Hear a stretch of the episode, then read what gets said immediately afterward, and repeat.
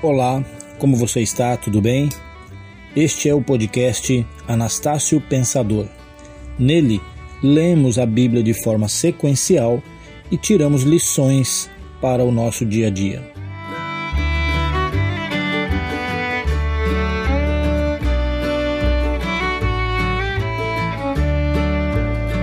Retomando então a segunda parte do episódio 13, onde nós estamos abordando os versículos que vão do capítulo 8, versículo 15, ao capítulo 9, versículo 19. E neste episódio nós estamos tratando a respeito do fato de não sermos uma coincidência e termos sim um Criador, porque este Criador se manifesta através de ações bem pontuais e específicas no nosso contexto de vida. Vimos na primeira parte que Deus se manifesta então através de ações específicas, ações dirigidas, mas também ele reage às ações da humanidade em relação a ele, como é o caso deste momento que estamos lendo, que Noé, após sair da arca, faz então uma oferta a Deus de gratidão, de celebração, de adoração e em função disso o Senhor está então respondendo a esta atitude tomada por Noé. E agora, a próxima ação de Deus vem a partir do verso 2 do capítulo 9, quando o Senhor auxilia a partir de então a Noé. E ele diz que haveria uma dominação do ser humano em relação aos animais Aqui eu quero chamar a atenção para algo importante. Lembra que nessa nossa leitura do livro de Gênesis nós estamos enxergando um ser humano criado por Deus livre? E que lá no princípio este ser humano escolheu deliberadamente, porque Deus deu as condições para que ele escolhesse, e ele de fato escolheu conhecer o bem e o mal? E conhecendo agora o bem e conhecendo agora o mal, a humanidade vinha aceleradamente indo cada vez mais para o lado do mal, a ponto de chegar nesse momento agora do dilúvio, onde todos os seres viventes foram destruídos, com exceção de Noé, seus familiares e estes animais que vieram até ele para entrar na arca. Quando chega neste momento agora, Deus dando uma bênção e uma ordem para Noé, Deus também traz um auxílio para a vida de Noé, que tem a ver com ajudar Noé a dominar os animais. Haveria uma ação de Deus, ou houve uma ação de Deus, para colocar na criação, nos animais, um temor em relação à raça humana. E isso faria com que a raça humana conseguisse então manipular, lidar com estes animais. Isso mostra para a gente que é bem provável que antes da queda, a maneira como estes animais reagiam à presença do ser humano era diferente a queda ela atinge moralmente, espiritualmente toda a criação. E neste momento aqui é necessário uma intervenção de Deus para que o ser humano possa então dominar estes animais. E além do mais, além deste auxílio, Deus também dá provisão para Noé, para que ele seja bem sucedido na tarefa de multiplicar-se e encher a terra quando ele diz: Olha, vocês tinham os vegetais e agora vocês têm também a carne para comer. Toda a provisão que você necessita, Noé, está aí. Toda a bênção que você pode pedir, necessitar, precisar para o seu viver diário, eu estou providenciando mais uma vez para você. Tudo está aí colocado para que você, Noé, cumprindo a minha vontade, seja suprido então de tudo aquilo que for necessário para a consecução deste objetivo que agora eu te dou. Foi isso que Deus disse para Noé. Mas Deus, neste sentido, faz algumas observações importantes. Note, Noé tem a tarefa de multiplicar-se e encher a terra. Então Noé precisaria de alimentos, Deus está dando. Noé precisaria lidar com estas criaturas que estavam à sua volta, Deus está colocando então um pavor, um medo, um receio dos animais em relação à humanidade. Mas Deus vai fazer agora algumas observações que são importantes e emblemáticas para minha, para sua vida, assim como foram para a vida de Noé. Deus vai dizer assim: você pode comer estes animais, porém, Noé, você não comerá a carne destes animais com o sangue, porque sangue sempre foi um símbolo de vida. E o texto é muito claro em relação a isso. No verso 4 do capítulo 9 diz assim: A carne, porém, com sua vida, isto é, com seu sangue, não comereis. Aqui o Senhor Deus está usando de uma ilustração, ele está colocando diante dos olhos humanos uma imagem que faria com que toda vez que a humanidade olhasse para aquele sangue, para aquele líquido vermelho, ele entendesse então que existe vida e a vida precisa ser preservada. A vida ela não deve ser consumida. Por isso, Noé, você não comerá a carne destes animais com o sangue. Entenda que vocês precisam preservar a vida. Ora, vocês não têm que se multiplicar, vocês não têm que encher a terra. Neste processo, vida precisa ser preservada. Se a vida não for preservada, a vida, enquanto um ente desta criação, não tem como se perpetuar. Vida é vida. E aí o Senhor aprofunda ainda mais essa ideia quando diz assim para ele: e não só o sangue de animais. Mas tem uma outra coisa importante: é que o sangue do ser humano não pode cair na terra por morte, por assassinato, por briga, por contendas. Ou seja, um ser humano não pode matar o outro ser humano, porque estaria atentando contra o próprio Deus, que é a fonte do que? Da vida. E esta vida continua mesmo no ser humano simbolizada a partir do seu sangue. Então, se você derramar sangue, você será penalizado da mesma forma tendo o seu sangue derramado. É uma lei simples que nós conhecemos aí da ação e reação. Se você derrama sangue, logo o seu sangue será derramado também pelo homem. Mas o Senhor está dizendo assim: olha, eu vou cobrar este sangue. Se alguém derramar sangue, eu tomarei conta deste sangue. Eu irei querer saber por quê, entender esse processo. Não pode, não é para fazer assim. E mais, lá no verso 5 ele diz, do capítulo 9: Como também das mãos do homem, sim, das mãos do irmão de cada um, requererei a vida do homem. O que ele está dizendo aqui é: o ser humano, um cuida do outro. Eu quero saber o que você fez da vida do seu próximo. E aí é interessante nós lembrarmos dos mandamentos que depois Moisés recebeu e que lá no Novo Testamento nós vamos ver Jesus resumindo toda a lei e os profetas em amar a Deus sobre todas as coisas e ao próximo como a ti mesmo. É natural que um ser humano não atente contra si mesmo. É natural que o nosso instinto de preservação da vida faça com que não queiramos morrer e lutamos de todas as formas para que isso não aconteça. Isso é natural, porque vida tem que ser sempre preservada. Por isso, a relação direta entre amar o teu próximo da mesma maneira como você ama a si mesmo. E aí o Senhor está dizendo aqui para Noé: Eu vou requerer da mão do próximo o que foi que ele fez com o seu irmão. Ou seja, neste relacionamento interpessoal, eu quero saber o que um está fazendo com a vida do outro. E isso mostra que nós somos sim influenciados por quem está à nossa volta, da mesma forma que também os influenciamos, tanto negativamente quanto positivamente. Ou seja, na nossa tarefa de nos relacionarmos, nós precisamos sim observar se estamos sendo uma bênção na vida do outro. Isto é um princípio bíblico. Ser uma bênção. E aqui o Senhor está enfatizando isto. Nesta tarefa de encher a terra, Noé, vocês precisam observar que a vida tem que ser preservada. A vida tem que ser incentivada. Por isso, desde o comer os animais, eu não quero que vocês comam com o sangue. Vocês terão que separar este sangue, porque o sangue simboliza a vida.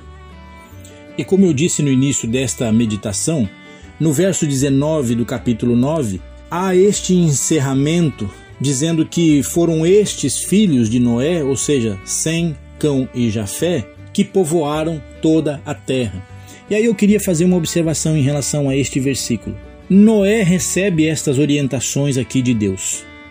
Noé foi um instrumento de salvação. Noé passou toda essa experiência de construir uma arca, de habitar por um tempo esta arca com animais e seus familiares, de sair desta arca, de tomar a atitude de adorar a Deus em gratidão, em reconhecimento de que Ele é Deus em toda aquela circunstância que Noé tinha vivido. Noé está então recebendo a bênção de Deus, porque o Senhor agiu a partir ou reagiu a partir da ação de adoração que Noé demonstrou a Deus. Deus então dá esta bênção para ele, dizendo que ele deveria se multiplicar. O Senhor dá a ele condição de dominar sobre os animais. O Senhor dá a ele a percepção, a consciência de que vida precisa ser preservada. E o Senhor faz algo extraordinário agora, quando o Senhor diz, a partir do verso 9 do capítulo 9, que estabeleceria ou estava naquele momento estabelecendo uma aliança com Noé e com a descendência dele. E o Senhor está dizendo então que jamais voltaria a destruir a terra com o dilúvio. E o Senhor diz para Noé: Noé, alguns símbolos dessa experiência toda estão ficando o símbolo do sangue, que representa a vida, e você precisa entender que a vida precisa ser preservada. Mas Noé, eu vou dar ainda um outro símbolo, um outro emblema, um outro sinal importante para você, para trazer à sua mente sempre esta lembrança, Noé, de que vida precisa ser preservada. Noé, tá vendo aquele arco-íris que se forma quando vem a chuva, Noé? Então toda vez que ele se formar, será uma lembrança de que eu, Noé, o Senhor, estou assumindo o compromisso de preservar a vida. Porque não é o que você precisa entender, não é o que a humanidade precisa entender, é que Deus criou a nossa vida para ser preservada por toda a eternidade. É claro, e eu volto a dizer que nesta criação, nesta nossa condição de existência, nós estamos submetidos a um período apenas. Isto aqui é uma grande escola. Este aqui é o processo apenas de conhecermos o bem e o mal. Mas a lição dentro desse processo de conhecer o bem e o mal é: o Senhor sempre quer preservar a vida. A intenção de Deus nunca é destruir. A intenção de Deus é que a vida seja sempre plena e abundante, e isto se manifestará na eternidade. Aqui nós estamos ainda em Noé. A revelação está sendo construída, está sendo trazida para a mente humana a revelação dos projetos de Deus, do propósito eterno de Deus. Mas mesmo nesta criação, que ela é limitada, ela tem um tempo definido para chegar ao fim. Nós não sabemos quanto é esse tempo.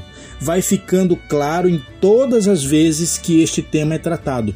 Vida é para ser preservada. O compromisso de Deus é com a vida, não é com a morte, não é com a destruição. O ser humano pode, porque estamos vendo que isso aconteceu no dilúvio, escolher pela morte, mas é a escolha do ser humano. A escolha de Deus sempre é pela vida. A escolha de Deus é a manutenção da vida. É isso que Deus tem para o ser humano. Então, nos tempos em que vivemos, o que nós precisamos levar às pessoas é: gente, Botemos a nossa mão na consciência. Voltemos-nos para Deus, porque Ele tem vida. Ele tem palavras de vida eterna. O que o Senhor tem para nós é abundância, é realização plena. Devemos falar isso. Devemos ensinar estas coisas às pessoas, porque esta lição está sendo ensinada para a humanidade desde este momento na vida de Noé e de seus familiares e a partir desta descendência. E quando chega lá no verso 19 do capítulo 9, o texto está dizendo que estes três filhos de Noé que estavam com ele na arca, que aprenderam estas coisas de Deus junto com ele, foi a partir deles que a terra foi povoada. O que isso quer dizer? Que este princípio que Deus está ensinando de preservação da vida estava inserido novamente na humanidade assim como estava lá em Adão, e lembra que tinha a árvore da vida no meio do jardim? E depois o ser humano ficou então incapacitado por si só de chegar até esta árvore, porque senão viveria eternamente? Aquela árvore, preservação de vida. Aqui novamente o Senhor está dizendo preservação de vida. Sem Cão e Jafé e o próprio Noé Vocês agora, a partir de vocês, a humanidade voltará a existir sobre a terra. Então, este princípio está claro. É isto que precisa ser levado daqui para frente para a humanidade. É uma pena que a humanidade se desvia com muita facilidade da vida para a morte. Mas isso é o custo de conhecermos o bem e o mal. Ao mesmo tempo que nos desviamos desta maneira com tanta facilidade para a morte, nós também estamos enxergando o que é a vida. E a palavra de Deus lá no Novo Testamento vai dizer para a gente depois que Deus não quer que nenhum homem sequer se perca. Ele quer que todos cheguem à salvação. Este é o desejo de Deus. Mas lembre, o Senhor criou o ser humano livre. E ainda que este seja o desejo de Deus, ele não impõe esta vida eterna para o ser humano. O ser humano precisa escolher por ela, precisa desejar de todo o fundo da sua alma, de todo o seu coração, com todo o seu entendimento. Assim como Deus lá no seu íntimo, como eu demonstrei aqui, lá no coração de Deus ele disse: Não quero destruição, eu quero vida, eu quero plenitude. Desta forma, Deus tem revelado que este é o desejo dele para a humanidade. Resta para nós voltarmos para Cristo, que é o caminho, a verdade e a vida. Há um caminho reto, que a Bíblia diz que ele é estreito, é verdade, porque exige de nós várias renúncias, mas o final deste caminho é a vida eterna. Então repense: que tipo de vida você tem vivido? Uma vida plena aqui nessa terra? com uma alegria que transcende todo o seu entendimento, com uma paz que vai além das circunstâncias e na esperança da vida eterna? Ou você tem vivido nesta vida apenas o biológico, às vezes até com medo do amanhã, com medo do que virá, com muita incerteza? Se este é o seu caso, fale com Deus e Ele te ajudará a compreender os destinos eternos que Ele tem para você em Cristo Jesus. Bom, antes de encerrar este episódio, eu gostaria de fazer uma solicitação. Vocês sabem o quanto é importante para que o canal no YouTube ou no, nas ferramentas de podcast, onde quer que você esteja ouvindo esta série do Anastácio Pensador, é importante que você se inscreva, é importante que você clique lá para seguir nos podcasts, tá bom? Isso faz com que os algoritmos destas ferramentas indiquem este conteúdo para mais pessoas. Então eu peço encarecidamente que você se inscreva, que você clique lá para seguir, tá bom? E eu quero agradecer aqueles que estão fazendo isso e que já estão compartilhando também, porque com certeza isso ajuda esta mensagem da palavra de Deus a alcançar mais pessoas. Eu sei que já existem muitas mensagens por aí. Eu sei que existem muitos pregadores, excelentes pregadores, é, com qualidade inclusive de áudio, muito melhor do que este aqui. Mas não deixa de ser mais uma iniciativa para que a palavra de Deus seja espalhada. E eu conto com a sua inscrição, eu conto com o seu seguir, eu conto com o seu compartilhamento com seus amigos, eu conto com o seu like aí também, tá bom? Que Deus te abençoe e até o próximo episódio.